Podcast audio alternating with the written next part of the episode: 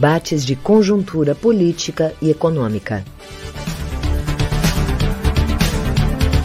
Rede Estação Democracia. Boa tarde, boa noite.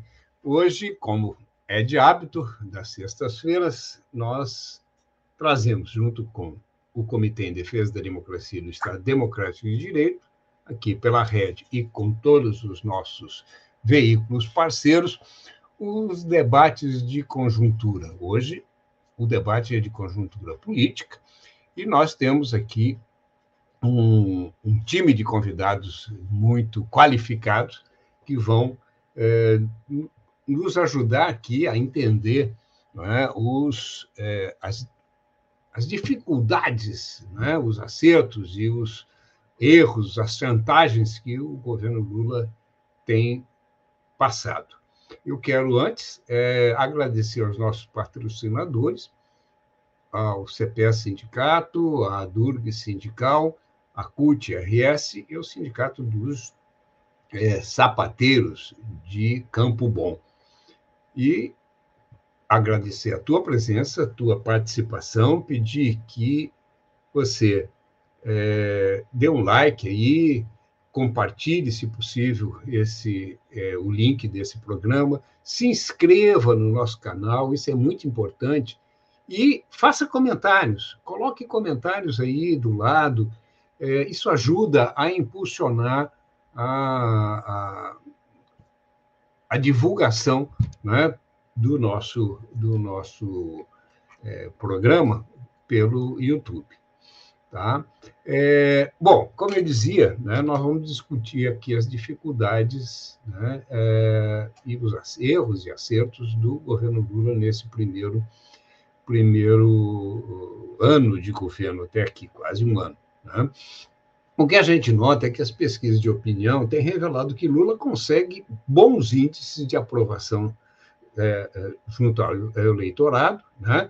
a ponto de que ele conquista uma, um índice de avaliação superior àquele que ele tinha é, alcançado na eleição. Né? Isso é um sinal ótimo numa situação, num momento em que é, o país ainda continua dividido né, ideologicamente. É, Lula e seu governo reconquistaram e têm consolidado talvez um protagonismo internacional maior até do que alcançou, né, que ele tinha alcançado nos seus dois primeiros governos, depois do desastre do governo é, Bolsonaro, né, quando o Brasil se tornou par internacional, hoje é um grande protagonista internacional. É, mas no plano interno, as dificuldades são crescentes, né? É, principalmente na relação com o poder legislativo. É, a voracidade do Centrão é cada vez maior. E, e agora começa a aflorar um ciúme, né? Ou uma contaminação no Senado, que começa a achar o seguinte: bom, se os deputados estão levando tanto, né, em termos de, de emendas orçamentárias, por que, por que nós não? não é? E aí começam a criar as mesmas dificuldades que Lula tem enfrentado no, na Assembleia, no, na, no Congresso Nacional, na, né, na Câmara de Deputados. Tá? É, veja, já barraram a indicação feita pelo presidente né, para o novo é, é, coordenador da AGU né, da Advocacia Geral da União. E ameaçam criar dificuldades para aprovação, né, para aprovar as indicações futuras para o STF e o STJ. É, já se disse né, que, que dificilmente passará o nome do ministro é, da Justiça, né, Flávio Dino, é, caso ele seja o indicado. Né? É, até hoje não foi aprovado integralmente o novo acabouço fiscal e nem o orçamento para 2024. Eles serão votados nos próximos, nas próximas semanas, né? Mas antes, provavelmente, serão votados o, os vetos presidenciais ao arcabouço fiscal e ao marco temporal. Né? É, e o preço da votação, da aprovação, com certeza vai subir mais uma vez. No plano econômico, né, a queda de braço com o Banco Central diminuiu. Né? Mas o que, que acontece essa semana? Aflorou a disputa interna com o Haddad, com o ministro da Economia. Né? O Haddad insiste numa política de austeridade, tal do déficit zero, né? que inviabiliza o retorno ao desenvolvimento, e principalmente a elaboração né, e a execução de um possível plano nacional de desenvolvimento, conforme prometido por Lula na campanha. Né? É, bom, para discutir todos e aí, e, antes de passar para os nossos convidados, né, é, é, a gente fez uma brincadeira hoje. Né? É, o título de, desse programa, a manchete desse programa é Lula e o Labirinto pressões, chantagens e erros. Né? É, por quê? Porque há um mito né, grego é, do labirinto, né, quando Teseu finalmente consegue matar o Minotauro, né, que é, trucidava as pessoas. Né? É, e ele contou para isso, né, para poder fazer isso, a ajuda da Ariadne, que era uma mulher inteligente, esperta, que deu ao, ao Teseu uh, uma linha, né, porque ele entrava na caverna do, do, do, do, As pessoas entravam na caverna do, do labirinto e não conseguiam sair. O Minotauro as matava. Né? E o Teseu conseguiu entrar e sair, porque a Ariadne né, lhe deu um, um, cordão, um fio que ele é, é, que ele marcou o caminho, né? E depois ele pôde sair por ali depois de matar o Minotauro. Será que Lula vai encontrar né, uma Ariadne, um fio, né, é, que conduza efetivamente o seu governo, ou ele vai cair nas malhas é, e nas armadilhas né, desses, é, desses segmentos? Vejam que a imprensa está batendo muito forte na questão né, do do déficit zero. Né? É, e isso acirra, inclusive, as contradições, as disputas no interior do governo. Bom, temos hoje aqui conosco a professora, pós-doutora em ciência política, cientista política, obviamente, é, Maria do Socorro Souza Braga, que é professora e coordenadora do PPG, o Programa de Pós-Graduação em Ciência Política da UFSCar. Universidade Federal de São Carlos. Ela é especialista em partidos políticos, eleições, representação política e comportamento eleitoral, e também as relações com o Congresso.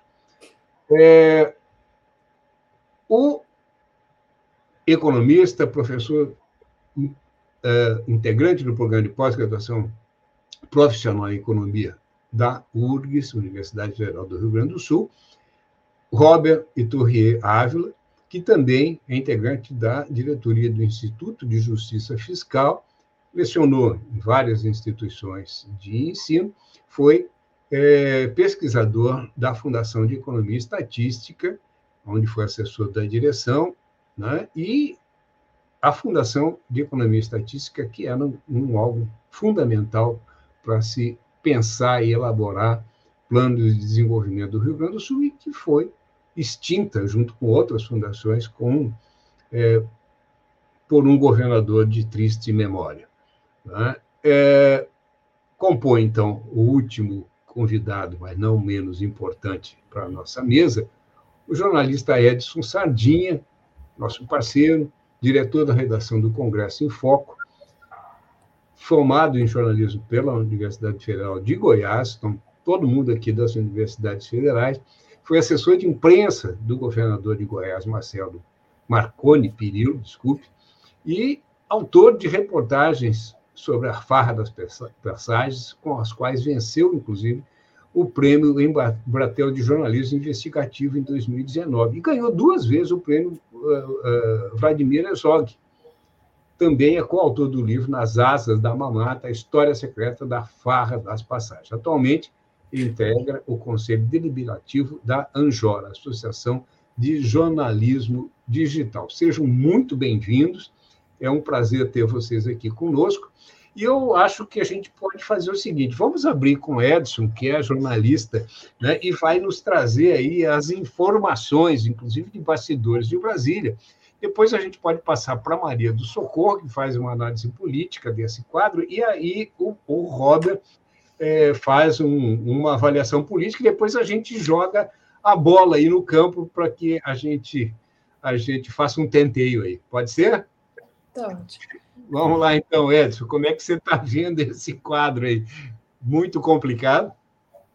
Olá, professor Benedito Tadeu, é, professor Robert, professora Maria do Socorro, um prazer estar aqui com vocês e obrigado pelo convite, né? Enfim, participar aqui de gente, com gente tão, tão qualificada, enfim, estou aqui para, enfim, né, tentar colaborar com algumas informações, mas enfim, não, não me arrisco ao conhecimento aí que esses professores têm aí no, no assunto aí na política e na, na economia. É o cenário é, é, que estamos vindo agora, né, completando um ano aí da, desde a eleição do, do presidente Lula. É, acho que é um, é um mandato né, muito diferente, né, quer dizer, as condições são muito diferentes para o exercício do mandato dele em relação às, às eleições anteriores. Né, dizer, primeiro, a, a diferença né, muito pequena né, de, de votos né, que, que permitiu que ele ganhasse a eleição esse cenário assim de, de polarização, né, de, de, radicalismo, enfim, é, e um governo que ele assumiu também com muitos desafios, né, porque algumas áreas foram realmente devastadas, né, como por exemplo meio ambiente, educação, saúde, né, áreas muito importantes. Então, é, eu vejo que esse primeiro ano é um, um primeiro ano de tentar arrumar um pouco a casa, né? Ah, e muda muito também, acho que, essa relação do executivo com o Congresso, né? Quer dizer, quando o, no primeiro mandato, principalmente, quando o presidente Lula se elegeu, é, tínhamos ali um, um Congresso mais é, progressista, digamos assim, né? E hoje é um Congresso que podemos classificar como bastante é, reacionário, né? Então, há um, um descasamento aí entre o perfil né, do, do, presidente Lula e o perfil do, do atual Congresso, né, muitas vezes incompatíveis. Né?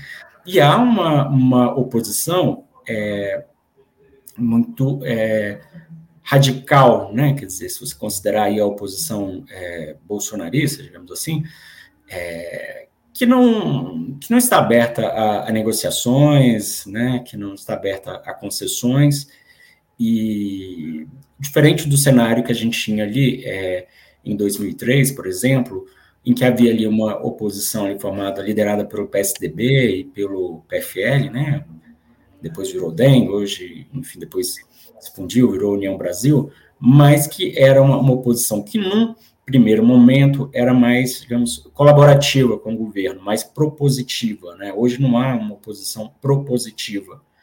É, e uma outra mudança, acho que, do cenário também é essa força que o, o presidente né, da Câmara e o presidente do Senado têm hoje, né? São, eles têm uma força muito maior. A gente tem hoje um Congresso mais poderoso, né? É, em relação àquele momento. E também, né, com um orçamento com, com um poder maior sobre o orçamento, né? E com um grupo muito forte, né? Que é esse grupo do, do Centrão, que cria muitas dificuldades, né? Para vender facilidades é, para o governo, né? É, como é, o senhor mesmo já destacou, quer dizer, tem uma, um apetite voraz, né? Nunca está satisfeito, né? E, e age ali na base explicitamente na base da chantagem com o governo, né?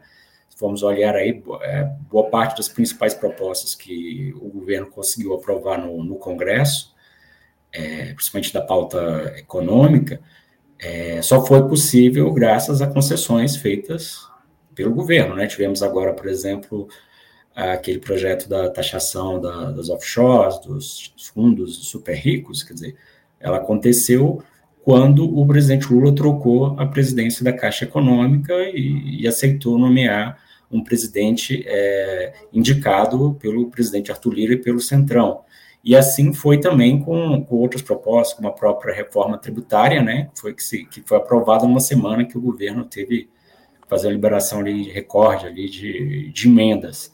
Então, é, é um, um apetite muito voraz e eu acho que deixa o governo numa situação bem é, delicada, né? Porque quando você é chantageado, é, quando você está sendo, de certo modo, extorquido, né? Quanto mais você dá, mais querem de você, né? Então, é, acho que o governo tem tido essa dificuldade para fazer essas negociações. Acho que esse é um grande desafio e, e é, enfim, é, como, né? É, se aproximar, de repente, se aproximar mais da, da sociedade, dos movimentos sociais, para conseguir um apoio maior de fora para pressionar o Congresso a agir, né, a, ali dentro, né? Eu vejo assim um cenário é bem delicado para o governo. Obrigado, Edson. O Edson sempre modesto, né? É... E, inclusive, me chamando de senhor, que é isso. Eu sei que eu sou velhinho, mas. Uma deferência. Vamos lá. É, muito obrigado pela tua primeira intervenção. Vou passar para Maria do Socorro, que é né, especialista, inclusive, na, na questões aí do, do funcionamento do Congresso, é, tem estudos sobre essa questão.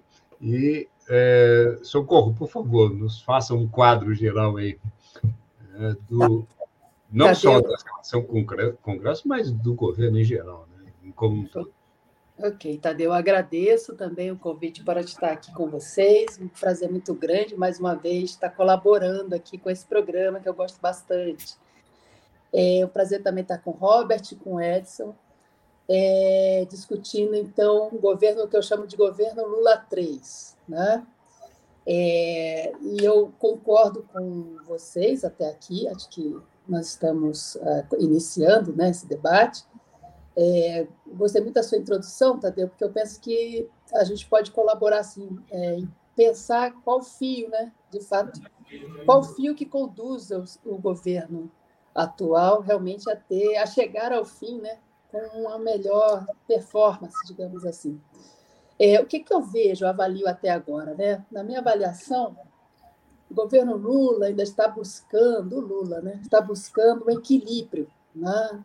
é um equilíbrio necessário entre executivo e legislativo. Em que sentido eu falo isso? Eu concordo com o Edson que, de fato, a gente tem, sai das urnas, né, um legislativo muito conservador, muito mais conservador, né? É, e um executivo que eu não diria que é, que é progressista, mas claro que ele tem cores progressistas. Em que sentido? Ele sai ah, das urnas com uma coalizão de governo, resultado né, da coligação que ele fez, que o Lula fez, né, tentando formar uma frente ampla, ele realmente não conseguiu formar essa frente ampla no primeiro turno, ele vai tentar no segundo turno, incluindo o MDB e parte do União Brasil, né, que vai entrar ali, PSD, é, ou seja, a direita ou a centro-direita, se vocês preferirem, né, é, vai entrar no governo, o que me leva a, a, a, avaliar a coalizão de governo aí, é, que entra ali no segundo turno, né, nos apoios que vem ali o MDB dando.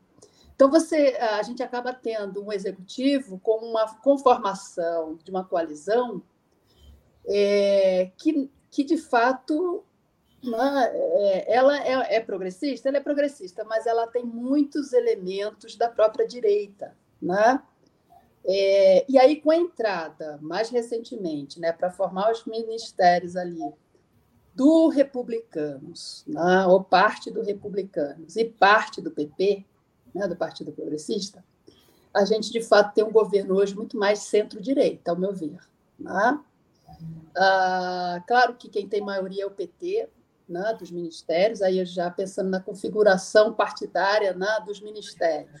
O PT tem sim maior e maior controle desses ministérios, mas quanto mais um governo divide o seu ministério, né, mais ele demonstra o quanto está dividido, né, o quanto ele se torna menos poderoso, ainda mais diante das forças aí da direita. Né? Então, a gente tem uma direita tradicional é, que está cada vez mais entrando no governo e com preço muito alto. Né? É, que vocês já, já indicaram aqui o preço do, do, que vocês chamam de centrão. Eu não chamo esses partidos de centrão, chamo tudo de direita, uma direita tradicional. É verdade que em governos anteriores do governo petista existia maior diálogo e né, diferente da extrema direita que aí forma a oposição e que está no legislativo, né? Mas uh, recentemente, né, uh, e uh, as negociações, inclusive para a, a Caixa, não sei se é Caixa Econômica ou a outra agência, né, outra instituição, a Funasa, a gente vai ter, inclusive, quadros do PL, né? assumindo órgãos dessa instituição ou mesmo de uma outra. Estava querendo eh, puxar esses dados, mas eu não consegui até a hora da fala. É, ou seja, você tem os partidos que o Cláudio Couto já chama partidos de adesistas, né, que seriam esses partidos que alguns chamam de centrão, eu chamo os partidos de direita ou de uma direita tradicional, e são adesistas porque eles aderem ao governo de plantão. Não, eles estão aderindo cada vez mais. Só que, e aí eu penso que o governo Lula ele tem. Eu, eu entendo o argumento de que tem que fazer, porque senão ele não consegue a maioria para governar, acho que isso é importante trazer, né? É, a baila, já que o nosso público, e às vezes, ele não percebe como é que se dá essa relação né, para o governo realmente ter governabilidade, ele precisa ter uma maioria no legislativo com essa coligação, coalizão, né, que o governo inicia, ele não conseguiu ter essa maioria, por isso ele vai ter que cada vez mais indo, é, é, tendo que colocar para dentro novos partidos para formar essas maiorias. A questão que eu trago aqui é o custo, o custo de uma coalizão tão heterogênea ideologicamente como é que está se formando cada vez mais, o custo é muito alto né, para a governabilidade. É, e nós temos, então, por isso que eu estou dizendo no início dessa minha fala, ele está buscando, ele está tentando buscar um equilíbrio em que o custo para esse equilíbrio está é, tá sendo muito mais alto do que os governos anteriores, porque é justamente a coalizão que começa esse governo ela é muito fraca né, no Congresso. Então, é, daí essa ampliação tão grande. É, e eu queria apontar também, nesse início da fala, algumas mudanças que são importantes para a gente pensar é, nessa relação executivo-legislativo, que realmente teve mudanças importantes. O Edson já apontou algumas delas, né? ele apontou mais para a primeira mudança que eu penso que é importante chamar aqui a atenção, que é diferente dos governos anteriores petistas, né? o mesmo Temer, o mesmo Bolsonaro. Né? Mas, na verdade, com o Bolsonaro já começavam essas mudanças. Né? Começa ali com Temer. Então, as, as primeiras mudanças, não vou agora me deter muito, só vou aqui elencar, se conforme o nosso debate eu trago elas, eu aprofundo. Então, primeira, os primeiros elementos são as, os elementos institucionais. Né? A gente teve mudanças muito importantes nas regras do jogo, das bases legislativas. Tá? Então, como Edson já apontou, a questão do orçamento secreto ou impositivo, também mudou uh, o Instituto das Medidas Provisórias, né, que hoje é muito mais cumulativo esse efeito. Né? É, essas mudanças, claro que tiram o poder né, de uma das bases do que a gente chama, do que o Fernando Limonge e a Angelina é, Figueiredo já chamavam ali no livro clássico né, sobre o presidencialismo de coalizão. Né? É, é então, está é, tá reduzindo a capacidade desse nosso sistema, né, do executivo realmente ter uh, a, o poder né, tão expressivo que tinha em outros mandatos, com certeza, com o aumento do poder legislativo, especialmente do presidente da Câmara, e também se retira muito poder do líder das bancadas, né, que é outra base importante desse nosso sistema presidencialista de coalizão. É, uma, um, um, segundo, um segundo é, efeito importante aqui, que eu acho que é, é a força dos partidos, né? que caiu muito. Hoje a gente tem um multipartidarismo, um Congresso que ele é muito mais fragmentado. Né?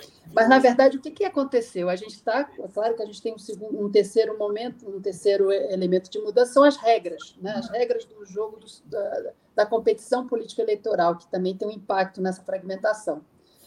Essa, essa fragmentação, na verdade, nesse último, nessa última eleição 22, é, já está mostrando um, que está mudando esse efeito da fragmentação. Mas o que é importante chamar atenção aqui é para a redução é, da fatia de poder dos partidos de centro-direita ou de direita, como o MDB, que enxuga bastante seu poder né, em termos de cadeiras no Congresso. O, a União, o União Brasil, pelo contrário, o União Brasil foi um dos dessas direita tradicional que mantém ali, ele tem um, um, um movimento diferente, ele está aumentando a sua, sua, sua capacidade. Né? É, e outros partidos, então, de, de, direita, eles, eles reduziram a sua capacidade, enquanto que de, de crescimento, enquanto que PP e republicanos, e o próprio PL, obviamente, né? o PL foi o que mais aumentou, eles tiveram um aumento do seu poder nesse novo Congresso. Né? Então, que é, claro, resultado, claro, do governo Bolsonaro, em boa medida, né? mas também de como eles conseguiram né? é, apoio na população para crescer nessas últimas eleições. E aí eu penso que agora o grande foco desse grupo, seja que quem está no governo hoje, seja quem está na oposição, é justamente as eleições de mil, é, das próximas eleições municipais de 2024, é, no sentido de aumentar a capilaridade desses partidos, especialmente do PL. Né? Quer aumentar dos 300 e tantos é, municípios que eles controlam hoje para mais de, 5, para mais de 3 mil cidades. Né? É um investimento muito alto. E, para isso, esses partidos adesistas, né, que estão hoje na, na coalizão governamental e fazendo a base, eles estão, na verdade, sugando o que eles podem, em termos de emendas, para as suas bases locais. Né? Então, é uma estratégia extremamente é, racional do ponto de vista dos partidos políticos, mas do ponto de vista do executivo, é um grande problema, porque é, eu vejo que a, único, a única forma de sair desse labirinto, é, Tadeu, é os partidos da oposição, os partidos é, progressistas da esquerda, ou mesmo é, de uma centro-direita, aumentar, voltar a aumentar a sua capilaridade do ponto de vista eleitoral em 2024. Mas o que a gente está vendo até aqui é muito mais o aumento da capacidade, seja de recursos, ah, entre outros elementos importantes para uma campanha ainda mais local, é, é, mais esses partidos da direita, ou da extrema direita, o partido da extrema direita somado a partidos que, que eram da base do Bolsonaro, como o PP, republicanos, tendo muito mais chance de aumentar essa base em 2024 que por sua vez tem um impacto, vai ter um impacto muito forte nas eleições de 2026.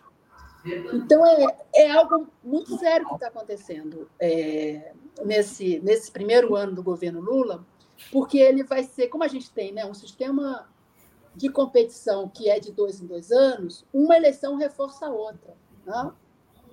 Então, é, a gente sabe que tem matérias importantíssimas que o governo ainda vai ter que enfrentar, reforma tributária, a LDO que está aí em vista, né? E próprio, esses próprios partidos querem colocar o quê? Já querem colocar é, mais um, um, né, uma medida ali, né, um jabuti, como a gente chama, né? É, para aumentar justamente sua, é, o poder de ter emendas né, que vai justamente incidir sobre o uso dessa verba no nível local. Então, assim, é todo um investimento visando o crescimento da capilaridade do poder desses partidos, que eram antes da base do governo Bolsonaro e agora entraram no governo Lula.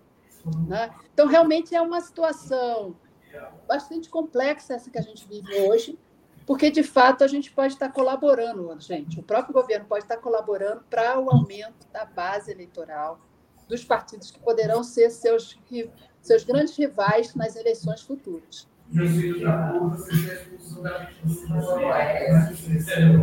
Muito obrigado, Rosário. Foi, acho que muito importante aí as tuas colocações esse alerta né, que tu fazes aí. O, o, o, eu prefiro chamar esses partidos aí de partidos de negócios, né? É, mais do que adesistas. É, e o crescimento deles, na verdade, vem né, é, desde as eleições municipais né, de, de 2020, né? É, é, e que meio que passou batido isso. Eu, eu fiz, escrevi um artigo, inclusive, naquela época, é, mostrando né, que, na verdade, os partidos que mais cresceram naquele momento foram esses, né, e eles continuam. E esse alerta que tu fazes de que né, as emendas são destinadas para suas bases, né, e que isso vai reverter, sem dúvida, em votos né, para a conquista das, das, prefeituras e ampliação disso, e das câmaras municipais, né, eu acho que isso é muito importante. A, a, a esquerda e a, e, e a, vamos dizer, e, a, e o centro efetivo, né, é, parece que não entenderam ainda a gravidade né, do momento em que estão vivendo, que nós estamos vivendo. Eu queria trazer, antes de passar para o Robert, uma outra questão aí, é, que eu esqueci de me referir na abertura, que é o papel das Forças Armadas e da relação com as Forças Armadas, né? Tá? que a gente tradicionalmente deixa de lado, mas tradicionalmente quem, quem controla né, e tutela a sociedade brasileira são as Forças Armadas. Né? E hoje a relação, inclusive, com ah, em, em, em, virtude ali da, é, por exemplo, ontem, né, ou anteontem, né, recentemente, já que esse programa está gravado excepcionalmente, né, a, a, o, o TSE né, é, acirrou a, a, a, dificuldade de relação ali né, com as Forças Armadas, com a, a, a, a ineligibilidade né, do Braga Neto. Isso, estou trocando o nome, o general é Braga. É isso mesmo. Né? Eu troco nomes, eu sou terrível para trocar nomes. Robert, a bola é tua. Como é que tu está vendo aí esse cenário, principalmente no plano econômico, mas é óbvio, tu é um economista que, que não se limita ao, ao, ao é, objeto minimalista, né? Tu, tu consegue colocá-lo na, na, no contexto geral. Então, a palavra é tua, Robert. Bom, primeiramente agradecer é, mais uma vez a, a, a, por estar aqui presente com vocês nessa data, discutindo esse tema importante, nesse programa que eu sempre assisto, né? É, bom, é, acho que a questão política foi bastante é, enfatizada pelos, pelos colegas de bancada, eu só gostaria de fazer duas ênfases, né, que eu acho que são relevantes em termos de diferença desse governo é com relação ao primeiro governo Lula, que eu acho que o contexto é muito diferente, na verdade. Né? O estilo de governar e a figura política é a mesma, mas o contexto mudou muito. Uma das coisas que mudou favoravelmente é que hoje o Lula é uh, um líder global consolidado. Né? Uh, e acho que essa é uma diferença com relação à questão interna e à questão externa. Acho que externamente estamos muito bem. Né? O Lula é, é um dos maiores líderes eh, do mundo, certamente, né, na atualidade, né? E está tendo bons resultados em termos de discussões uh, externas, né? Essa é uma questão positiva. Outra questão positiva que eu acho que é diferente do primeiro governo é que tem um governo de com figuras muito mais experientes. Né? Nós temos, cheguei a contar oito ex-governadores nos ministérios e três vice, ex-vice-governadores, além do próprio presidente, que já foi presidente oito anos. Então, é gente mais tarimbada, não é? Ah, isso de positivo. Agora, ah, em termos negativos, tem muita coisa. Eu acho que uma delas é essa não plena ciência da diferença que estamos em termos de cenário econômico, tá? É, e também político está muito mais tenso, como já foi falado, essa questão dos militares é crucial, a ameaça à democracia e etc. Tá? Mas eu vou falar um pouco sobre economia, então. Né? O que, que nós temos é, nesse ano de 2023 em termos de resultado econômico? A economia vai crescer é, um pouco mais de 3%, que é um excelente resultado, maior crescimento, quer dizer, em 2021 também cresceu bastante, mas vinha recuperando da pandemia, né? 2022 também foi, foi bom, na verdade. E 2023 é, vai ser bastante positivo, um, crescimento a, acima de 3%, provavelmente. É, geralmente o pessoal subestima esse 3%, mas 3% é uma das maiores taxas de crescimento dos últimos 10 anos, certamente, que foram anos ruins, é claro. Né? Ah, além disso, há uma redução da taxa de desemprego, que também já vinha desde o ano passado, mas que continua, e, e, e é, isso é bastante positivo, aumento do emprego, aumento do salário médio, é, aumento modesto do salário mínimo e ainda a inflação é controlada, não é? a inflação comportada, que essas três variáveis conjuntamente são muito difíceis de conseguir as três ao mesmo tempo, e soma ainda mais uma, que é uh, recorde de exportações, as nossas exportações estão crescendo de forma bastante impressionante, né? Uh, vão ter o maior volume de exportações da história nesse ano. Então, assim, na verdade, o cenário econômico está surpreendentemente positivo, né? acima do esperado. Né? Inclusive por, por sorte, tá?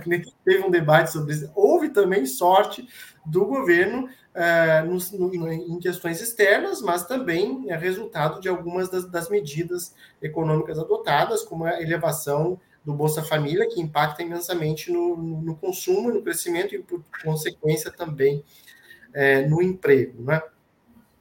Então, governo, só que ao mesmo tempo, o governo, a, a política econômica está muito igual, inclusive nos erros né, que foram cometidos no passado, como, por exemplo, né, uma medida que eu acho errada, redução de impostos sobre automóveis. Né?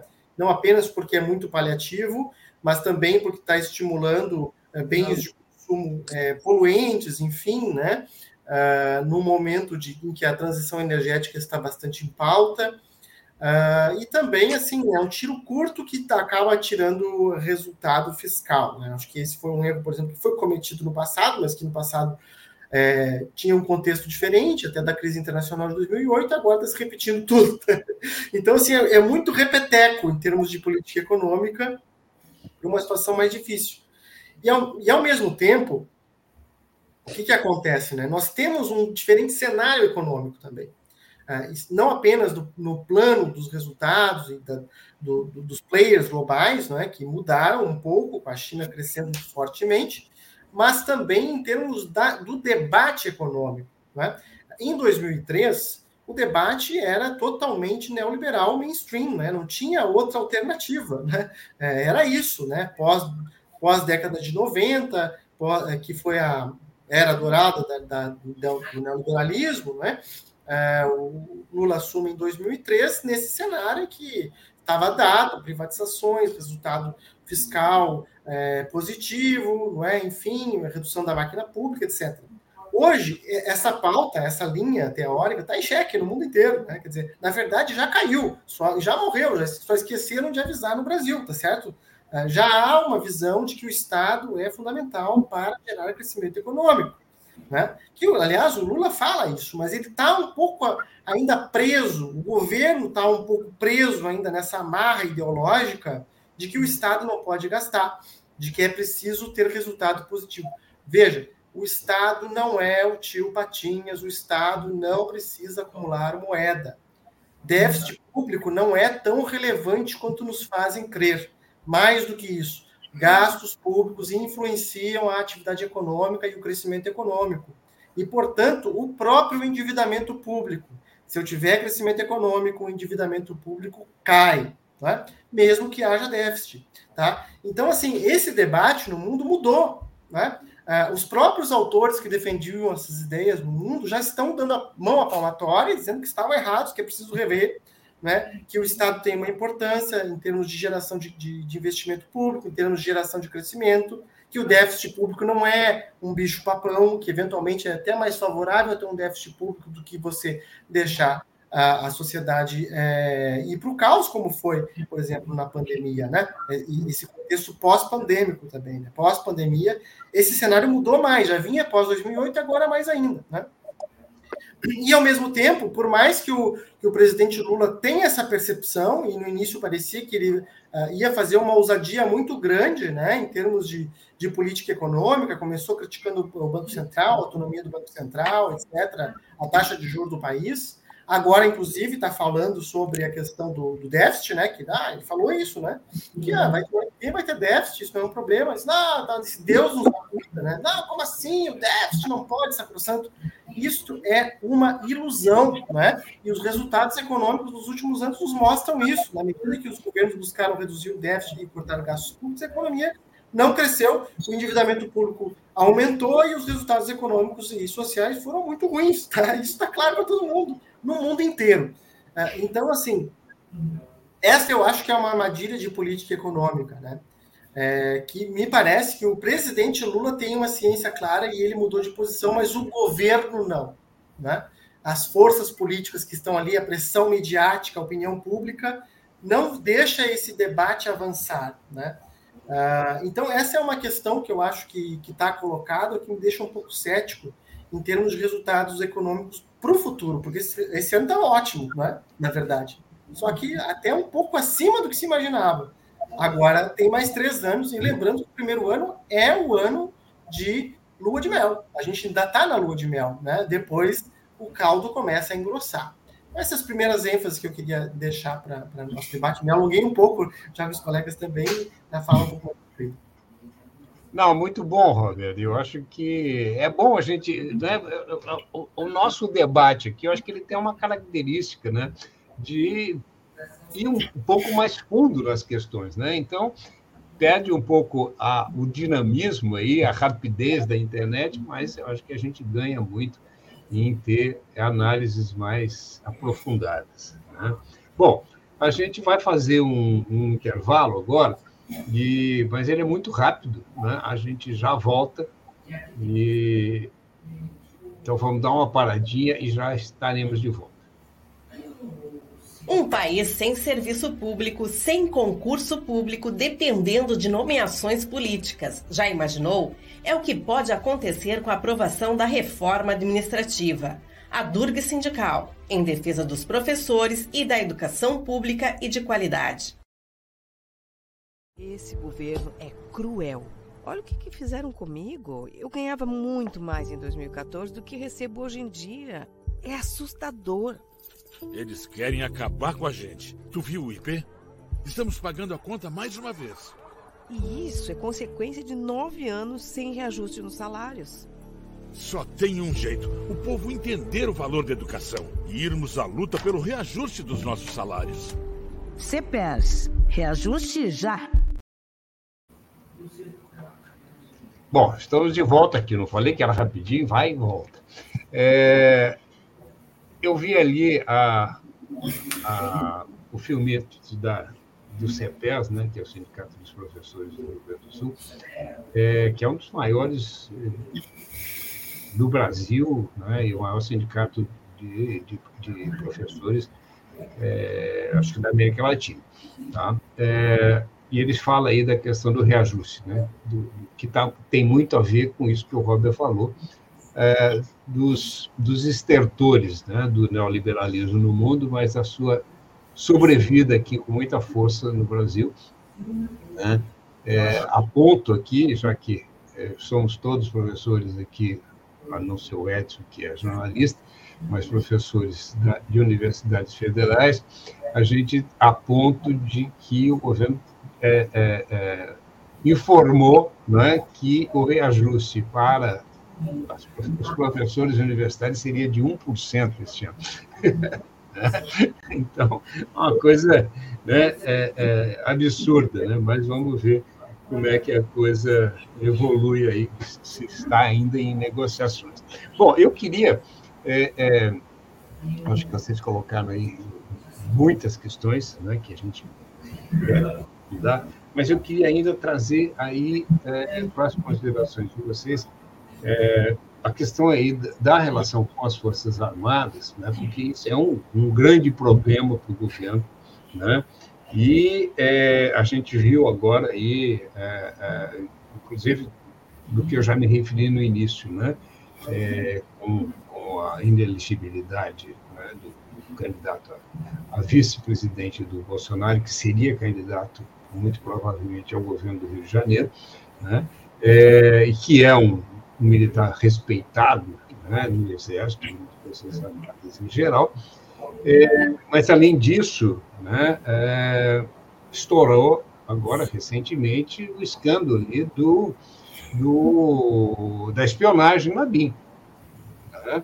É, então, as coisas ficam, a relação fica cada vez mais, mais complicada. Lula parece que tenta contornar isso, né? tanto é que é, até hoje né, ainda são militares que controlam né, e, e a, a, a, própria AGI. Né? É, e uma outra questão que está explodindo é a questão da segurança pública. Né? Quer dizer, agora você tem, é, o Lula anunciou essa semana a, a, a, a intervenção ali, né? intervenção entre aspas, a, GLO, né? GLO, né? GLO né? no Rio de Janeiro, nos portos, né? para combater ali a, a, a, o tráfico né? de, de, de, drogas e tal. E, mas não é só o Rio de Janeiro, né? o controle das milícias no Rio, mas também há pouco tempo aí nós tivemos, e isso continua, né? É, a questão ali é, na Bahia, né? É, que é um, um, estado governado há bastante tempo né, por governadores petistas. Né? Então, a questão da, da segurança pública, né, óbvio que enquanto a gente tiver uma sociedade tão desigual como essa que nós temos, né, numa, num, num uh, universo consumista, né, não é nem uma sociedade brasileira de consumista, é, né, é, é, cada vez mais os apelos de consumo estão aí colocados, e óbvio que a criminalidade, num, numa situação de, de, é, é, de desigualdade social como nós temos, só tende a estourar. Acontece que né, é, é, não adianta a gente ficar apostando que a hora que, que gente tiver uma sociedade menos desigual, né, essas questões vão estar resolvidas. Né? O problema está colocado aí. Então, eu começo contigo, Edson, repetindo aí a, a rodada anterior. Né? É, eu começo sempre contigo porque eu acho que tu traz os elementos empíricos, né? Isso é muito fundamental. Não adianta a gente querer raciocinar ou teorizar né? se a gente não tiver a base é, da realidade. Uhum. Poxa, acho que, acho que o senhor foi enfim, já, já abordou muito dos pontos aí, eu acho. É, a, a, esquerda, acho que, de modo geral, ela tem uma certa dificuldade com esse tema, né, da, da segurança pública, né? Dizer, é, acho que isso é uma coisa histórica, né? É, por exemplo, é, houve um aumento, uma explosão, um carceramento, né, ali nos governos do, do PT ainda, né? É, nesses quatro anos de, de Bolsonaro, houve uma explosão no armamento né, também da população civil. Né? E nos últimos anos, esse fortalecimento das milícias e os, é, essas facções criminosas, né, que antes se concentravam em São Paulo e, e no Rio, se expandiram para o restante do país, né, principalmente para o norte, nordeste. Então, é, é uma situação de fato muito complicada para o governo enfrentar. Ah, por exemplo, o, o, você citou o caso da Bahia, né? O PT governa a Bahia há 17 anos. A Bahia tem apresentado números alarmantes de criminalidade, números muito grandes também, muito alarmantes de violência policial também, né? De, de mortes por, provocadas por policiais, menções. Ah, e, e, e, por outro lado, né, quer dizer, é, é um discurso muito mais fácil, talvez, para a sociedade entender o discurso do endurecimento de leis, de, do encarceramento, né, aumentar a população é, prisional, né, de, de, facilitar o acesso às armas para sobre o discurso da, da legítima defesa. É, então, é, a oposição tem um discurso mais fácil, talvez, para convencer a sociedade, né? não que seja, não que seja o, a, a, solução, né? não que sejam essas as, as medidas é, a, a, serem adotadas. Mas acho que é um desafio muito grande para o governo, é, é, uma situação muito sensível, né? acho que a segurança pública sempre aparece ali entre os, os principais pontos de, de preocupação da, da população né? Na, nas pesquisas. E, e por outro lado, é, dizer, tudo isso passa também pela questão é, econômica, né? Dizer, a pandemia é, expandiu muito né, o número de pessoas, por exemplo, em situação de rua, né? Posso falar aqui de, de Brasília. Brasília hoje tem a maior população proporcionalmente em situação de rua. Ah, elas estão espalhadas, pelo, inclusive pelo plano piloto, né, que é a área mais nobre e, e, que é a sede, de fato, do, do poder no, no, país, né, dos três poderes. É, então, é, é, acho que o governo vai ter que tentar enfrentar isso desse ponto de vista econômico, social e também com medidas é, mais é, restritivas né, para a circulação de armas e, e, e, de drogas no país, é, tendo que vencer aí uma, uma, uma queda de braço aí muito, muito forte, né, quer dizer, e, e, eu acho que tem, tem um outro elemento também que eu queria é, acrescentar aí ao, debate, já que, que eu citei a dificuldade da esquerda com a segurança pública, que eu acho que a esquerda também tem que é, mudar sua postura em relação aos evangélicos, né? A gente percebe que esse segmento está cada vez é, mais forte na sociedade né, brasileira, quer dizer, há projeções aí de que em poucos anos, na década de 30, eles já vão ser maioria no, no país, e, e, há uma dificuldade de, de diálogo muito grande, né, e os evangélicos formam uma base bolsonarista muito grande e que apoia né, também esse discurso armamentista, pró-encarceramento, né, de aumento da, das penas, enfim. Que, e, e, e, a gente percebe muitas vezes que há um, um certo preconceito mesmo do, desses setores da esquerda em dialogar com, com esses grupos. E esses grupos, eles estão substituindo, é, muitas vezes, um papel que antes era exercido pela própria esquerda, né, nas, nas bases, né, é, papel que já foi exercido pela, pela Igreja Católica, enfim, nas periferias, é, né, quer dizer, no, no, acolhimento a pessoas que, que estão em extrema, extrema pobreza, né, então acho que é, é preciso ter essa, essa preocupação, né, porque é, esses dois elementos são muito fortes aí na base desse bolsonarismo. O presidente Lula destacou, principalmente ali nos primeiros discursos dele, um, um ano atrás, ó, vencemos o Bolsonaro, mas não vencemos o bolsonarismo, né? E é, passou um ano e a gente percebe que ainda há um, essa polarização muito forte, quer dizer, quem votou em Lula, é, em geral, continua com, com Lula, né? Mas quem votou em Bolsonaro, quem votou em Bolsonaro ainda, até a pesquisa Quest, que foi divulgada essa semana, mostra isso, que ainda acha que o governo Bolsonaro era melhor que o governo Lula. Então tem que dialogar também com esses segmentos, né? E atrair também esses setores aí uh, para essa, uh, digamos, para para ver um, um, maior diálogo, um maior entendimento com, com o governo, né? Porque eu acho que se não mudar esse cenário, a professora Maria de Socorro foi muito feliz em, em falar da, de como o governo pode estar alimentando essa, essa cobra, né? Quer dizer, alimentando a própria oposição aí nas eleições do ano que vem, quer dizer, é, é, é preciso é, enfrentar né, esses pontos também, porque senão o cenário para uma eventual reeleição vai ser muito, muito complicado. É, Bom, é, a gente tem uma, uma. Eu só queria comentar aqui, Edson, o seguinte: quer dizer, há um crescimento né, da, da aprovação do governo Lula com relação à eleição. Né? Ele ganhou com 51 e pouquinho, né? esse hoje está em 54. E se você pegar os números absolutos, cresceram. Né? Não é só.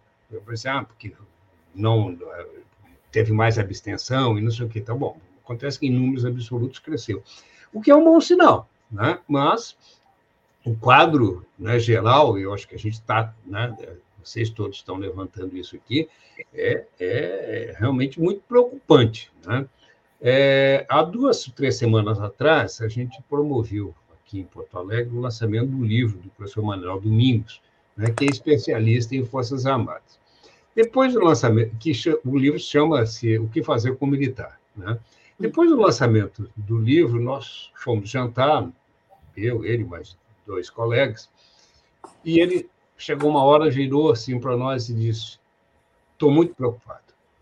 Eu disse, ah, nós também estamos. Né? Ele disse: É, mas eu, a minha avaliação é o seguinte: depois do Lula, é o fascismo. Entende? É, e eu, eu tendo a concordar com ele. Entende? Que esse cenário que a gente tem, né, eleitoral, do conjunto da sociedade, o crescimento aí, né, desse sentimento é, não é conservador, é moralista, é, né, é, é regressista, né, é, a, a, a, o crescimento da violência, o crescimento da, da, da, é, é, da da, da, da percepção das pessoas de que você combate a violência com mais violência. Né? É, e, e aí vou passar a bola para ti, marido Rosário, né? marido Socorro, desculpa. Né? É, a, a, a questão das eleições do ano que vem. Né? Dizer, todo esse cenário aí rebate naquilo que você está dizendo. Né? É, o Edson lembrou aí né, que a fala do Lula, vencemos a eleição, né, mas não vencemos o bolsonarismo, e eu tenho usado uma frase semelhante. Eu digo o seguinte: Lula venceu a eleição para o presidente da República. Certo? Os, os democratas né, é, é, venceram a, a eleição para presidente da República, mas perderam todas as outras. Perdeu para o Congresso, perdeu né, é, para as câmaras municipais, já anterior, para as prefeituras. Né? Nós temos o Congresso, vocês já falaram disso aqui, nós temos o Congresso mais conservador, talvez, da história da República, né? mais retrógrado, não é mais conservador, né? apenas. Né? É, e mais negocista. Né? É, e a perspectiva, né, eu acho que a Rosário Socorro coloca isso de maneira muito bem, né? É, a perspectiva é que eles avancem mais nas eleições é, municipais. Então, a, a Socorro, queria que você aprofundasse isso para a gente aí. Como é que você está vendo isso e como é que a gente pode superar isso? Né? Tá, é, eu vou trazer. E dois... não é um desafio só para o governo Lula, né? É um desafio para os democratas em geral, não é isso?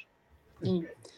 É, eu tive um problema de, de, no início da sua fala anterior, eu não estava ouvindo nada, por isso que eu saí, entrei novamente, mas eu, na resposta do Edson eu percebi do que se tratava que você estava falando. E eu que tenho só dois pontos para entrar na questão que você está me trazendo agora.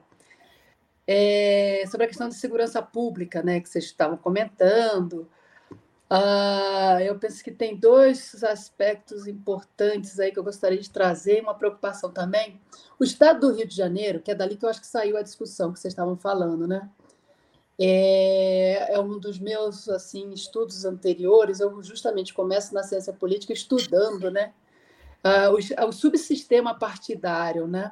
Do estado do Rio de Janeiro em comparação com o Estado de São Paulo, né, a configuração dos nossos partidos nessa rede, nesse período de redemocratização para cá. E desde então a gente já via como que o Estado de São, de, do Rio de Janeiro ele tinha uma relação muito as, as, instituições, né, de uma forma mais geral, né, no Estado do Rio tinha uma configuração muito próxima, né, de vários setores paraestatais, né. Então hoje são os milicianos, ou setores, né, que uh, que tenta controlar cada vez mais, continuar controlando as instituições né, de lá. Então, é a Assembleia Legislativa, as polícias. O Castro está tendo um problemão, né? Porque ele, inclusive, está sem secretaria de, né, de segurança pública, né? É, então, assim, que não é dele, já vem, né? Então, assim, a gente tem ali um, um, um Estado que não é de hoje que enfrenta esses problemas de segurança pública.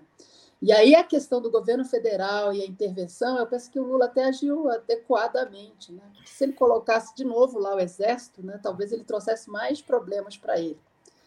É, dada a relação com o exército, né, que eles, ah, desde Bolsonaro, me parece que das três forças, o exército foi a que mais tem quadros né, envolvidos aí, inclusive no, no que a gente poderia ter tido de um golpe ali no dia 8 de janeiro né? Quer dizer, a relação do Exército com tudo que está acontecendo do ponto de vista de retrocessos democráticos é muito mais forte no, muito mais forte no Exército que nas outras duas forças, aparentemente, pelo menos. Esse é o que a gente precisa estudar muito mais.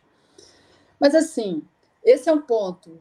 Né? A questão da segurança pública, essa relação entre as três forças, como é que o governo vai dar conta, né, dados os desafios que ele tem que enfrentar, especialmente com o Exército, ao meu ver. O segundo ponto é, sobre os evangélicos. Né? Eu penso que é importante a gente fazer algumas distinções. Né? É, a questão do, dos evangélicos é 30% né, hoje do eleitorado nacional se coloca como evangélico. É, e sim, pode se tornar uma dessas forças grandes e tomar a, o, a, o, lugar hoje, que ainda é a maioria dos, dos católicos no Brasil. É, e, mas diferente do que foi, foi é, afirmado aqui, os evangélicos não são a favor do armamento.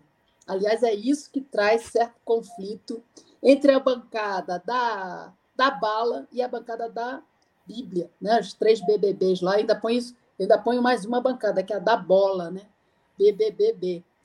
Então, o grande conflito que a gente tem hoje no Congresso, entre outros tantos, né? A do boi também, é justamente essa divisão. Você tem a, a maior parte, pelo menos, dos evangélicos contrária ao armamento, e a bancada da bala a favor, obviamente, né? não só a favor, mas é, com todo o apoio de lobistas, né? donos de grandes empresas de armas. Então, assim, é algo realmente forte e poderoso. Né? Mas acho que é importante fazer essa distinção. Os evangélicos não são a favor do armamento, pelo contrário, tá?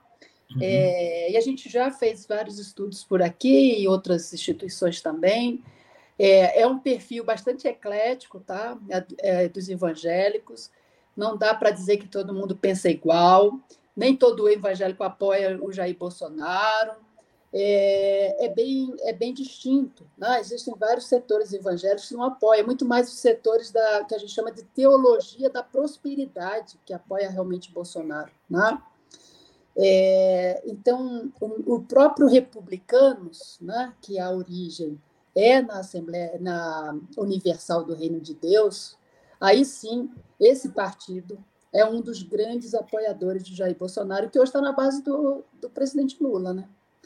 Mas claro que não é todo o é, Partido Republicanos que está ali dentro, é uma parte. E aí eu penso que daí eu já puxo para a tua resposta, Tadeu. Hoje esses partidos, não, não só esses, mas inclusive a União Brasil e o MDB, eles são, eles são.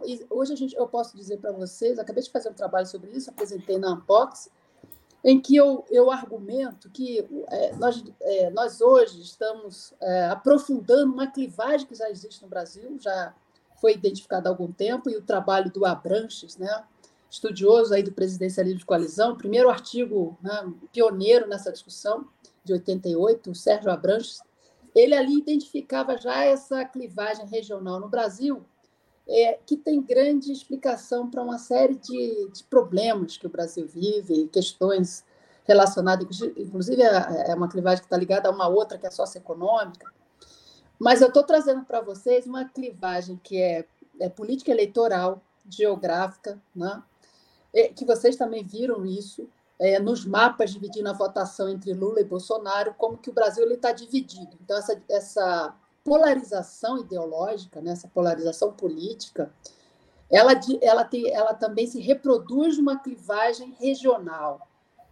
Né? Ou seja, então, se você olha de São Paulo para baixo, é bolsonarista, ou parte de São Paulo, e uma parte do centro-oeste. As outras regiões é progressista, ou votou no Lula. Né? Bom, mas essa divisão também, gente, é impressionante. A gente consegue demonstrá-la dentro dos partidos. Então, partidos como os republicanos, é, mesmo progressistas, né? União, é, você tem as mesmas divisões. Então, muitas vezes você tem a cúpula partidária né? não, é, que não apoia Lula, por exemplo, do União, né? e, e grupos internos que apoiam e está lá assumindo o ministério. Né? É a mesma coisa com o partido do Lira, o Partido Progressista. Não, é? não é todo mundo que apoia o presidente Lula que está nessa coalizão. Tanto é que nas votações, principalmente quando você pega as votações, seja pró-governo, seja contra governo, sempre tem ali né, de um terço a dois terços, apoio, ou apoiando ou contrário. Né? Nunca é integralmente, né? nunca é, é nem 90%, está em torno ali de 70%, 65%, às vezes 60%. Tá? Então, é, isso, essa clivagem ah, regional, é, ela também vai ocorrer agora nas eleições né, de 2024. É, então, setores que, que terão mais recursos, né, são partidos que saíram muito fortalecidos, como o Tadeu já colocou, desde 2020, é, eles já têm, eles concentram maior fatia do fundo partidário, do fundo, do fundo eleitoral, é, tempo de TV, né? são esses partidos que têm as maiores bancadas estaduais né? de deputado federal. Uh, governadores já a maior distribuição, mas mesmo assim eles cresceram. Então, assim, hoje o Brasil, né, é, e aí as eleições municipais do ano que vem elas são muito importantes, por quê? Porque a gente vai sentir o quanto a reestruturação desse sistema partidário, que eu diria que é ali, com a crise que começa ali com o impeachment da ex-presidente Dilma, ah, aí vem governo ali, assume o Temer, depois o Bolsonaro, você tem toda uma reestruturação do sistema partidário, né? o esvaziamento do centro, né? a redução dos partidos uh, de esquerda, a sua votação, ou pelo menos uh, o PT permaneceu, perdeu, nem perdeu cadeiras no, no Congresso, é verdade, é, mas os outros partidos, tá, o PSOL também houve um crescimento, mas nada assim né, tão grande. E União Brasil cresceu, né? cresceu União Brasil, cresce, cresce Republicanos, cresce Partido Progressista, né? cresce o PSB do Kassab. É, então, são os partidos que de fato cresceram, são esses partidos. Né? E, e a tendência, pelo menos, né? dado, dado o, o, acúmulo de recursos que esses partidos têm, e se vierem mais ainda essas emendas, né? Ah, que cai direto no bolso, muitas vezes, do próprio parlamentar, e ele faz a redistribuição local, né? e muitas vezes, com as emendas fixas, por exemplo, ninguém nem sabe né? É, quem de fato está recebendo isso é. Né? a gente vai ter um crescimento muito grande né, de recursos, né, é, que pode sim resultar em, em, é, em, crescimento ainda mais amplo desses, desses partidos. Né? É, então, é, e uma reestruturação do sistema partidário brasileiro à direita, né, ou mesmo à extrema-direita. Né? Então, os partidos de, que eu diria, os partidos hoje que estão no governo, os partidos uh, de esquerda uh, terá, terá chance, terá chance em algumas capitais importantes, por exemplo, São Paulo. Né?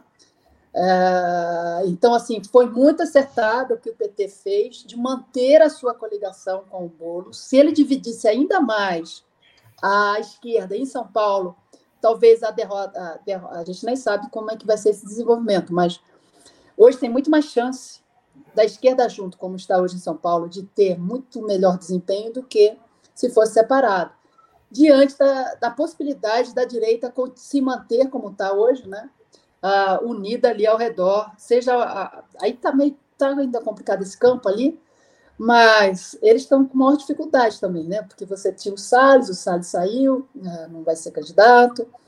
Ah, então, se vai apoiar o atual prefeito, se vai apoiar outro candidato como governador. Então, a gente ainda está vendo um jogo dessa direita ainda tentando se, né, se estruturar. Mas isso, por exemplo, interior de São Paulo já é uma outra realidade. Né? Aqui, essa direita ela tem muito mais chance, né? essa direita ligada a Bolsonaro, no interior de São Paulo. Então, é algo sim, que a gente vai ter que acompanhar com mais uh, detalhes aqui, daqui para frente, né? a depender dessas coligações que a gente vai observando. Ah, já tem é, certos arranjos, inclusive com o PL, né? partidos da base do governo hoje fazendo arranjos com o próprio PL em várias cidades. Né?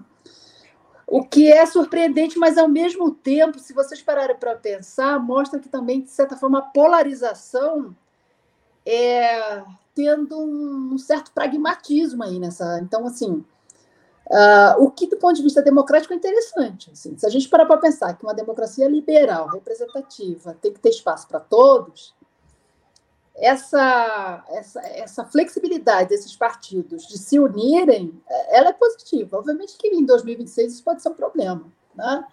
porque a depender né, da boa vontade desses partidos de apoiarem né, um partido, um partido, ou, seja a continuidade do atual presidente ou do grupo político que está no poder. É, eu não penso, eu penso que isso é quase que impossível, né? É, não faz sentido nenhum em nível nacional esse apoio. Então é, é, assim, tem esse lado positivo, que afinal de contas a gente está numa democracia liberal. Os arranjos flexíveis são esperados, né?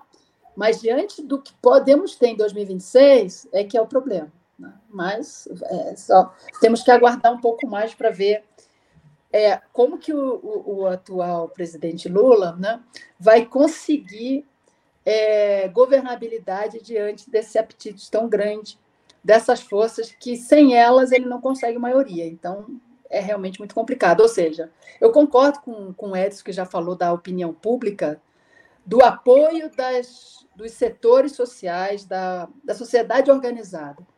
Mas eu penso que ainda está muito fraco o movimento. Eu vejo que quem faz mais esse, esse, esse esforço né, de trazer e de, de forçar é mais, mais a mídia, TV, rede social, uh, ou a gente está, assim, os movimentos sociais tradicionais estão muito mais quietos, né? Está é, mais observando sindicalismo, se a gente pensar movimento estudantil, aqui então eu fico olhando a minha realidade aqui de universidade federal, está muito mais apático, né? É, então, assim, é, tem algo aí bastante complexo, eu concordo com, uh, com o Robert, que trouxe uh, o elemento de diferentes, né, da, da, diferença contextual, seja do campo econômico, mas também do campo uh, da reorganização dos movimentos sociais, a gente está num novo período. Né? Um período em que as redes sociais têm grande impacto, às vezes muito maior, da, e capacidade também né, é, de fazer um debate aí muito mais direto, então, isso muda muito uh, as nossas vias né, de, de mobilização e, novamente, de fazer essa, essa, essa, essa força aí que vem da sociedade civil uh, nesses novos moldes. Né?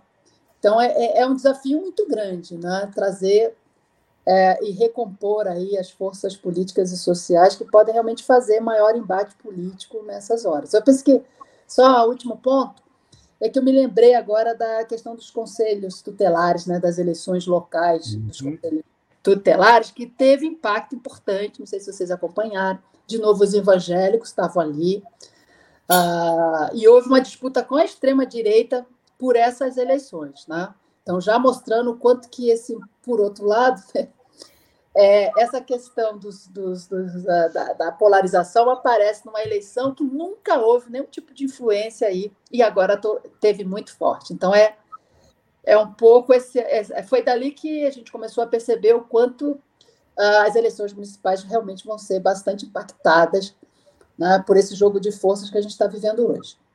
Desculpa aí me alongar tanto. É isso. É, é a, a, os conselhos tutelares hoje viraram né, um, um, espaço de disputa política.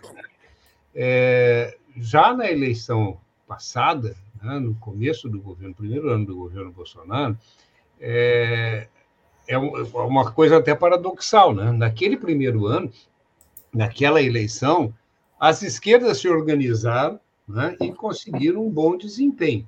Né? Agora, correu o inverso. Né?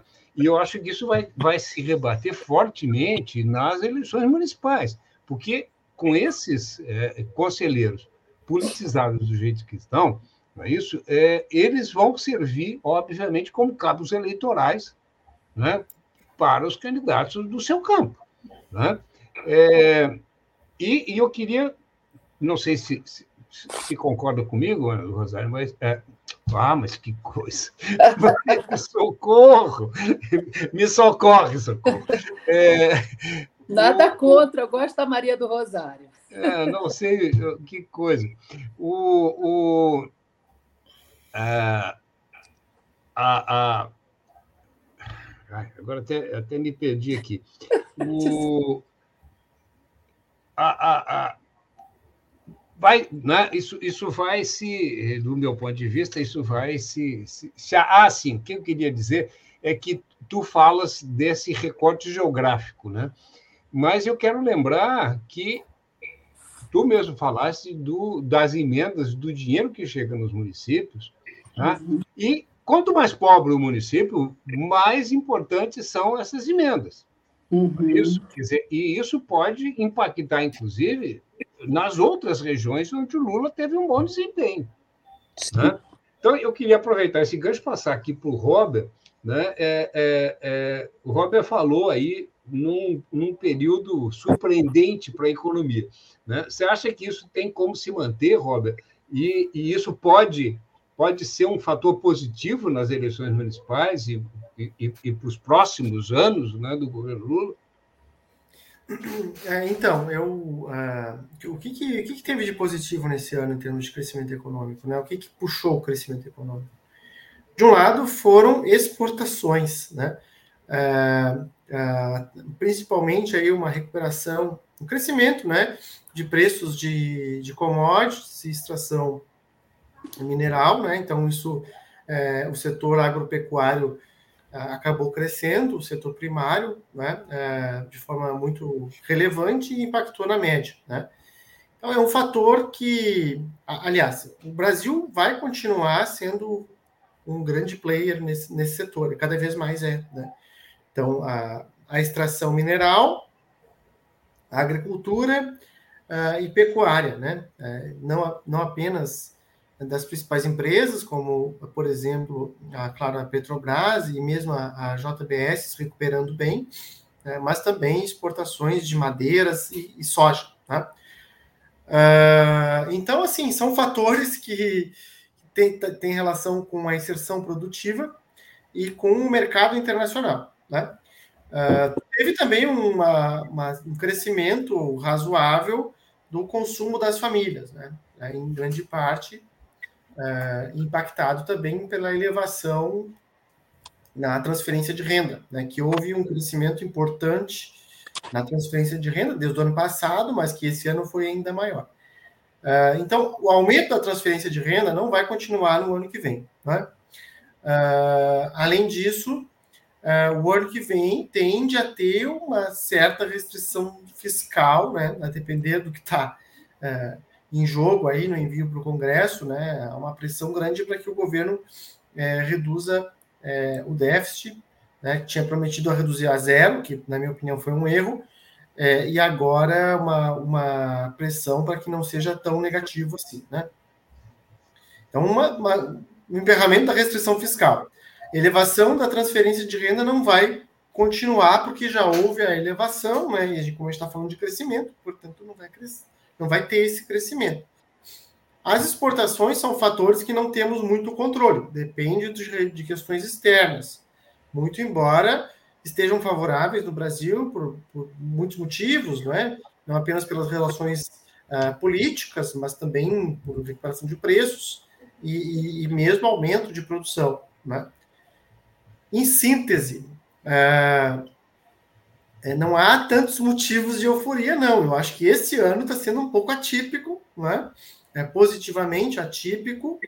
Né? O que, que tem de, de, de uh, positivo para o futuro? Provavelmente o mercado imobiliário uh, deve uh, crescer, né? com políticas sociais que estão sendo efetuadas, com aumento de crédito. Né? Tem que ver o que, que o BNDES o BNDES está prometendo fazer alguns investimentos públicos, né, financiar investimento público, buscar recurso fora para financiar empresas uh, a um taxa de juros baixos, pode ser positivo, né? mas nada muito assim alvissareiro. Né? Uh, então, assim, é preciso ter cuidado, né? porque a, a situação econômica está boa e o governo está tendo dificuldades. Se daqui a pouco começa a ter problemas de crescimento, de inflação ou de emprego, nossa, vai ser difícil, né? vai ser um pouco mais difícil de, de manter né, a, a, a força política. Então, assim, não estou muito otimista, não. Acho que seria necessário é, aumentar os investimentos públicos, né? que é até um projeto do governo, mas que, na prática, estão um pouco devagar. Né? Tem uma coisa positiva também que eu não falei, mas que vai trazer resultados apenas a longo prazo, mas que é muito positivo, é a reforma tributária. Né? A reforma tributária é um ganho é, tremendo que, que vai vir assim, só que vai demorar. Né? Vai ser lento, vai ser a partir de 2025, 2026, já estamos no final do governo. Né? Então, uh, é preciso ter é, cautela, atenção, né? a economia acaba influenciando muito os, os ventos políticos, e, e eu, eu, assim, quando vem os resultados, eu penso, nossa, surpreendente, tá bom. Agora, continuar assim, não dou certeza, não.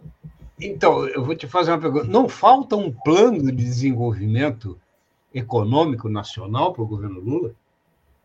É, Sim. Esse, isso não está é, sendo testado. É, falam, né? Falam que vai ter, né? Uh, teve até, já saiu no Twitter, entende?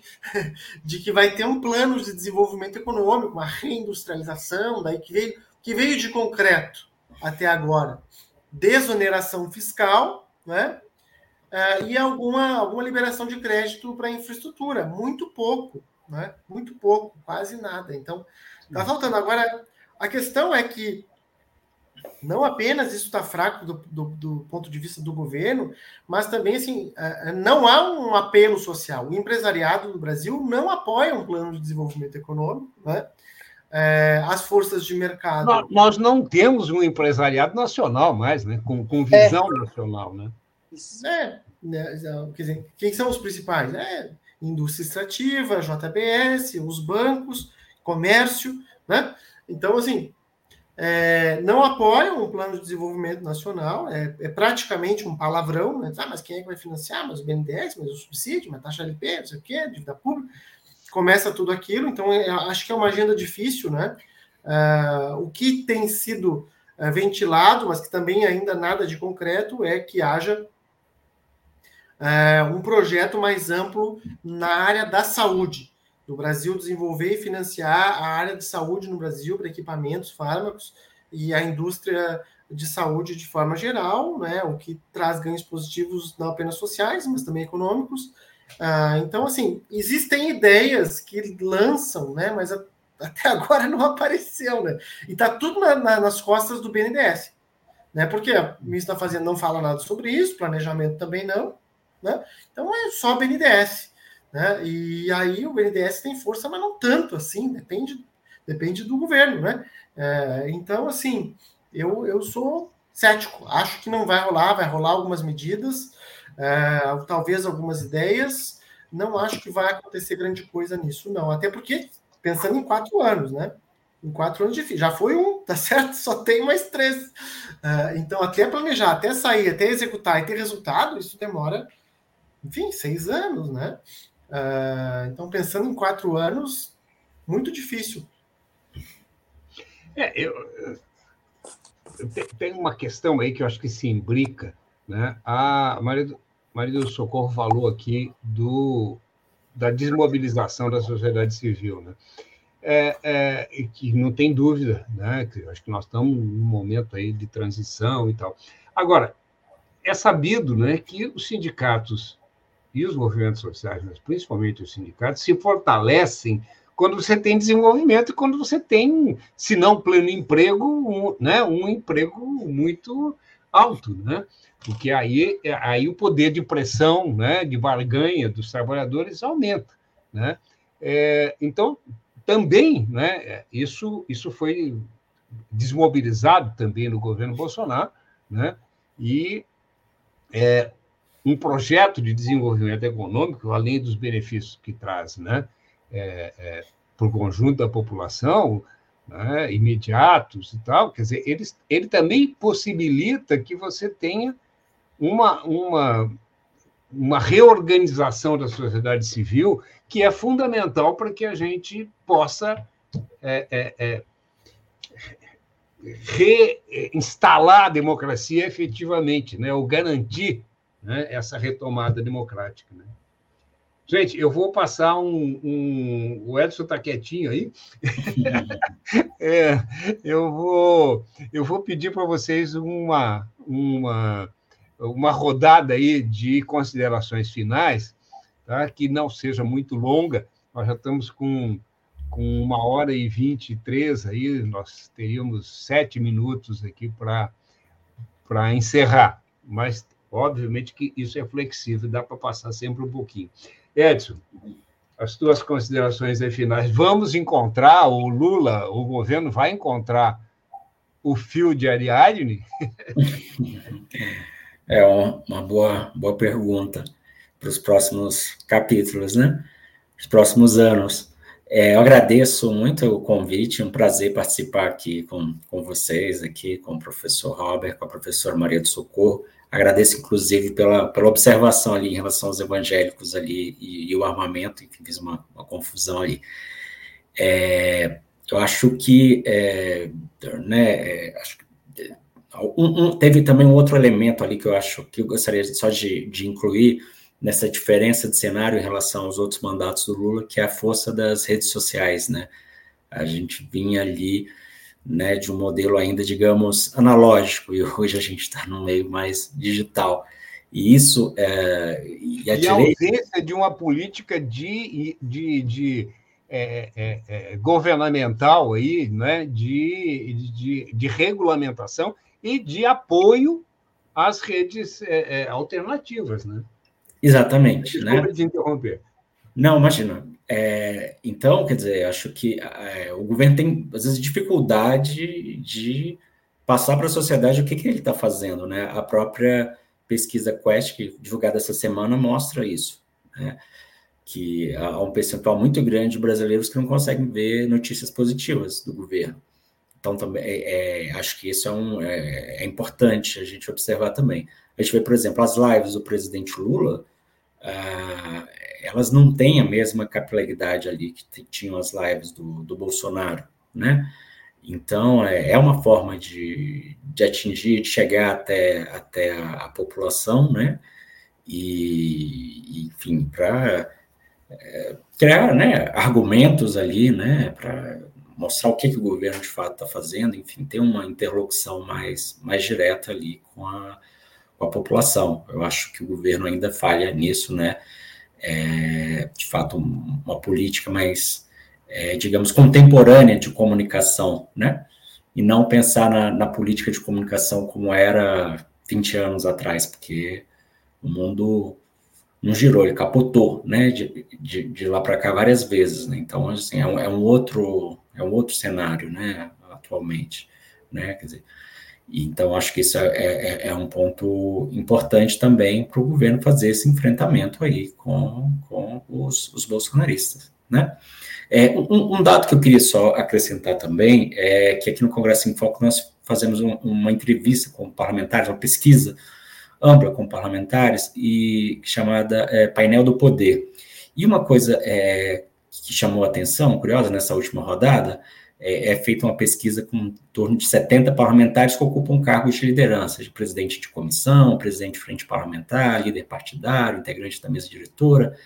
E, e, e uma coisa que, que, é interessante é que há uma avaliação entre esses parlamentares, de modo geral, de que o governo Lula é melhor que o governo Bolsonaro, na comparação com a pesquisa feita nesses mesmos moldes é, em dezembro do ano passado, ou seja, no, no final do mandato do Bolsonaro é, tem sete itens que são comparáveis entre um governo e outro. Nesses sete, o Lula ganha do Bolsonaro.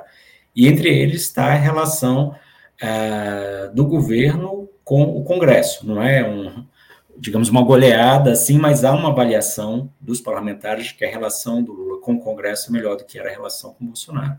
E o ponto mais destacado pelos parlamentares que houve uma melhora a tremenda na avaliação deles é, evidentemente, a relação com o judiciário. Né? Então, é, há esse, essa percepção, talvez, mesmo num Congresso tão reacionário, é, que, que, esse governo, de essa coalizão né, do executivo, é, é ela tem funcionado melhor do que uh, o caos ali que, que foi no, no governo Bolsonaro. Agora, tem, tem muita coisa ainda para para ajustar, né? E, e, encontrar, sobretudo, uma, uma fórmula para não ficar é, refém, né? Porque nós sabemos que o Bolsonaro é, chegou o momento do governo dele que ele entregou para o Congresso, né? Quer dizer, é, o Congresso que foi tocando a, a pauta, a agenda do país, ficou, né, ficou muito mais forte, e agora é, o, o, o, o governo Lula como disse a professora Maria do Socorro, tem esse desafio de fazer esse, esse equilíbrio, né? Tem que achar aí um, um freio de, de arrumação. É, tu, tu, tu tra trazes uma questão aí, aliás, duas questões, né, que a gente não, não enfrentou aqui, né, e, e até porque, tudo bem, uma hora e meia já, mas a gente não consegue dar conta de tudo, né? É, a gente ficou muito mais nas chantagens, nas pressões, né? e nos possíveis erros do que nos acertos. Né? A gente se referiu aí ao acerto é, internacional, a opinião pública, crescimento econômico e tal, mas a gente está analisando né, perspectivas. Então, eu acho que é normal que a gente é, centre aí nas dificuldades. Né? Agora, tu trazes duas questões, quer dizer, uma que é a relação com o judiciário, que eu acho que né, mudou completamente, né? e, e, vamos ver como é que ficam essas próximas indicações, né? e, é, e a gente, se for entrar para o plano do desejo, né? mas a, a Maria do Socorro já falou da correlação de forças aqui, né? É, mas seria muito importante uma reforma também né, no Judiciário e na, na, na, no Ministério Público. Né? Mas isso provavelmente é uma coisa que vai ficar por ano 3000. Né? tá? O, tá? E a outra questão né, que eu acho que é fundamental, que é a questão das redes sociais. Né? É, nós é, é, é, é, muito mais fácil, obviamente, você fazer fazer xiste, fazer provocações, né, falar bobagem, né, como o, o, o Bolsonaro fazia, né, é, porque isso tem muito a, mais a ver com as redes sociais. Né? É, eu acho que tu, né, como, como diretor de relação do Congresso em Foco, encontra as mesmas, né, é, é, talvez muito menos do que nós, que somos muito menores, né? mas a dificuldade da gente colocar os nossos conteúdos nas redes sociais, né? porque nós não estamos fazendo piadinha. né? Então, aí a coisa fica, fica realmente muito difícil. Agora, né, é, é, é, é a esquerda, né, os democratas em geral, os democratas progressistas, né, e o próprio governo tinha que ter uma estratégia para enfrentar isso. Né? E isso né? É, é, isso não, não existe. Bom, eu passo para Maria do Rosário para se considerar Maria do Socorro, barbaridade, cara. O, o, o, socorro, eu vou comprar um chicotinho, tá? Eu vou comprar um chicotinho, porque realmente eu tenho que me, me fazer aqui uma. Desculpe, tá? Mas, é, não tem problema é, nenhum. Eu sou horrível para nomes, eu troco o nome de todo mundo, entende? Isso Sim, é. Não, não se preocupe. Mas realmente fico muito chateado com isso. Porque... Não, eu, não se preocupa, não. Tá? Talvez o que aconteça é que todo mundo troca meu nome, né? Eu sou chamado de Tadeu Benedito, de César Benedito, entende? Quer dizer, nunca, dificilmente se chama de Benedito Tadeu César, né? Porque eu tenho um nome um pouco fora do comum, né? Primeiro um nome que está fora de moda, que é Benedito, né? E, e depois já não tem sobrenome, dizem, né? Porque o César é nome também, né? Ah, e como? Tá? Mas isso não, é, isso não é desculpa, tá? Eu é que peço desculpas. Não, imagina, tem problemas, Tadeu. Eu já estou acostumada. Eu acho que o outro colega seu também me chamava toda hora de Rosário. Ainda bem que eu gosto bastante da Rosário, então, é, sem problemas. Pelo contrário, é uma grande honra. Mas vamos lá. É, dois pontos muito rápidos. Bom, primeiro, eu vejo que o Lula é um grande negociador. A gente está num outro contexto, num outro, num outro sistema de governo, praticamente, né, com muitos desafios para reestruturar novamente esse, esse sistema que a gente já tem há algum tempo, né, que é o presidencialismo de coalizão. Uh, mas eu penso que ele tem condições de fazer um chegar a esse equilíbrio melhor aí não diria que ele consiga mais mudar a, a, a força, né? O, o, legislativo jamais vai perder essa força que ele consegue ali a partir do governo Bolsonaro, né? Mas tem outra questão que a gente não comentou aqui. O Lira e o Pacheco estão para sair do cargo. Tá? Tem que haver mudanças lá na, na, na, na, nas duas presidências.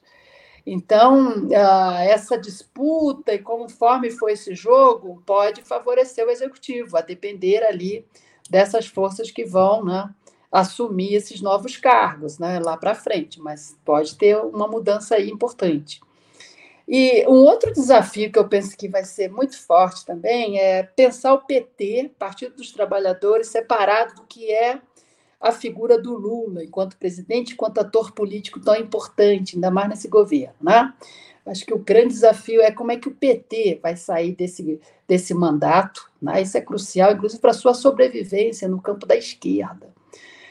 Porque vocês estão vendo como que o partido, né, ora ele enfrenta o próprio governo, ora tem, pode ser jogo de cena, mas é uma grande dificuldade, né? Manter aí a hegemonia no campo da esquerda, né? A depender né, de como ele vai conseguir é, dar conta aí desses grandes desafios que virão daqui para frente, né?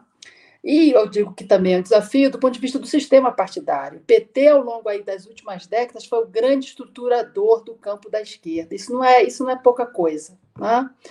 Se vocês olham para qualquer país na América Latina, você, a gente não tem essa não teve, não consegue, a gente não consegue observar é, um partido com a capacidade que o PT tem e ou teve, talvez muito maior em outros períodos, de fazer né, é, toda essa hegemonia do ponto de vista organizacional, ideológico, é, na sociedade. Né? E ele perde, ele, claro que ele não perdeu, mas ele tem, né, teve um ponto bastante alto e ele vem é ainda hoje um partido que mais ganha, que tem maior identificação partidária, né? isso é inegável, mas está reduzindo. Né?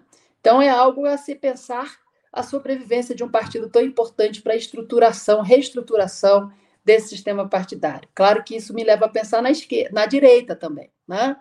A direita tradicional ela precisa se reestruturar. E eu penso que a União Brasil está fazendo esse jogo de reestruturar esse campo da direita, inclusive com o PSD também, é, para justamente tirar de foco, tirar o poder da extrema-direita, que eu penso que é o grande problema de uma democracia liberal. Né?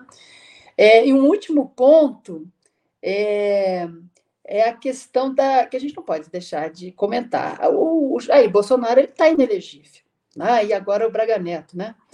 É, então, qual vai ser sua capacidade de transferência de voto, seja lá para qual for a, o candidato ou a candidata, né, que pode ser a própria esposa, é, que venha a, a substituí-lo? A gente ainda não sabe dessa capacidade. A gente sabe que hoje um quinto do eleitorado nacional ainda é bolsonarista, vota com Bolsonaro. Isso é forte, isso nos traz um elemento de bastante preocupação, de ver que esse apoio, essa identificação com esse campo, que apesar do pouco tempo, imagina, o PT levou quase 40 anos para formar essa identificação partidária que eu acabei de falar, é, à esquerda. E a direita, essa coesão à direita foi muito forte em pouco tempo.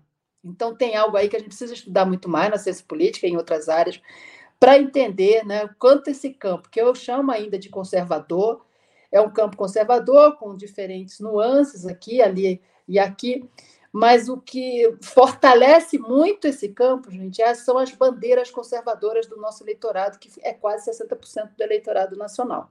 Né? Então, toda essa pauta comportamental, moralista, tudo isso, e aí o presidente Lula ele vai ter que afastar essa pauta o máximo possível, porque ele sabe que isso pode trazer muitos maiores problemas né, do ponto de vista político eleitoral. Então, assim, é, nós estamos numa, numa, numa encruzilhada, né? mas no momento em que a gente pode aí ter três, são três anos, mas três anos muito importantes para essas forças, né, que eu chamo de campo progressista, é, voltem a ter realmente capacidade de aumentar seu apoio na arena eleitoral e continuar aí com capacidade de disputa política, já que aí é o campo que a gente vai ter que enfrentar os partidos da extrema direita e mesmo de uma direita que apoia essa extrema direita, né? Então é isso que eu gostaria de deixar e agradecer mais uma vez a oportunidade de estar aqui com vocês.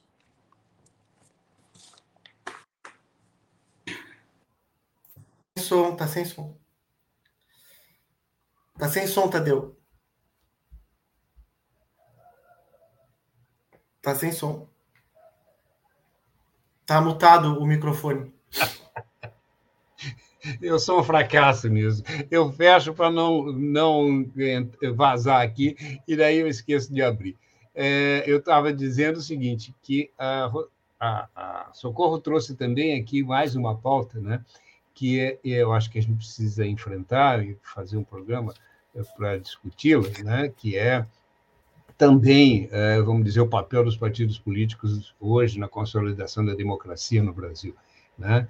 É, eu acho que a gente tem uma questão, é, Socorro, que eu acho que tu é, trabalha isso né, nas tuas pesquisas, que a gente também está passando por um, um período de, de, mudança geracional. Né? Tá? E, e, e isso é sempre problemático. né? É, mas não só, né? Os problemas não são só esses, né? É, mas eu acho que era bom a gente também discutir isso numa outra oportunidade. Robert, a palavra é tua. Eu, eu queria primeiro, claro, agradecer a oportunidade de estar aqui discutindo com o Edson, com a Maria do Socorro, com, com o Benedito. É, obrigado, prazer. E lembrar que a gente é, vem, na verdade, há um ano atrás, não é? havia uma ameaça explícita de golpe no país. Né? Havia pessoas pedindo golpe militar nas estradas, nos quartéis. Né? Ah, vemos agora com clareza de que houve uma tentativa de golpe ah, e que o país conseguiu sair disso. Então, eu penso que esse é o principal desafio, na verdade, do governo, né? É, e é o principal objetivo do governo é manter e, e é, a democracia sólida e solidificar a democracia, inclusive reconstruindo uma direita é, tradicional que foi implodida pelo, pelo fenômeno que tivemos, Lava Jato e etc., nos últimos anos. Né? Vínhamos num cenário em que o STF estava em conflito com o Ministério Público, o Ministério Público que entre, tentando, querendo entrar na política, os militares com críticas ao STF e agora ainda o STF em conflito com o Congresso, para não falar das ameaças do Executivo ao, ao, ao, ao Judiciário no governo passado. Então, nós vimos uma situação eminentemente de caos político, né? e o Brasil já passou por isso algumas vezes. E nas vezes que, em que isso aconteceu, como na década de 50, como na década de 30, como na década de 20, como na década de 60, acabou em golpe. Né? Então, acho que a gente deve evitar né, é, este cenário que ainda é possível. Né? A gente tem uma extrema-direita consolidada, forte no Congresso, no parlamento, na sociedade, nos partidos, nas famílias, nas instituições, e eu acho que esse é o principal desafio do governo e da sociedade. Né? É, estabelecer e consolidar a democracia, os resultados do governo vão ser tímidos, vão ser tênues, a gente precisa reduzir nossas expectativas, se tiver um governo mais ou menos e a democracia consolidada, já está cumprida a missão do Lula 3.